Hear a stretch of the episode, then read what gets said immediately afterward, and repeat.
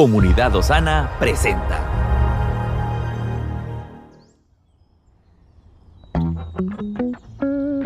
Cada día tiene su propio afán.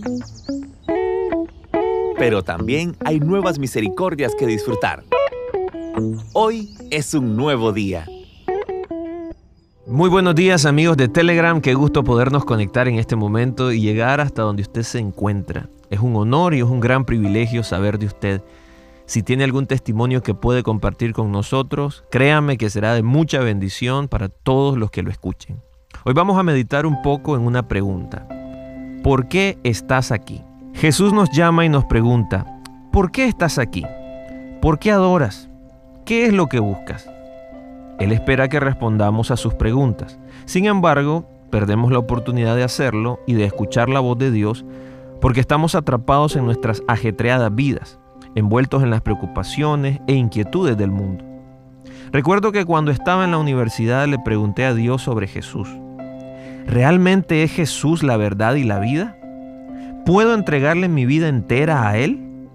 Y luego oré pidiendo conocer a Cristo, quien ahora está a cargo de toda mi vida.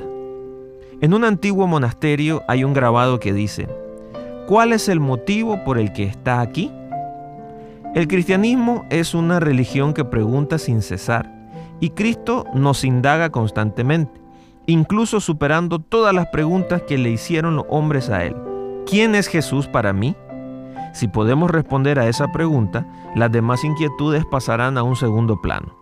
Por eso el verdadero cristiano es quien puede declarar con certeza, Jesús es mi Señor, mi vida, mi verdad y mi Salvador eterno. Si confesamos día a día que amamos a Cristo y que Él es nuestro único Salvador, podemos acallar las dudas y la incredulidad y permanecer. Bendiciones.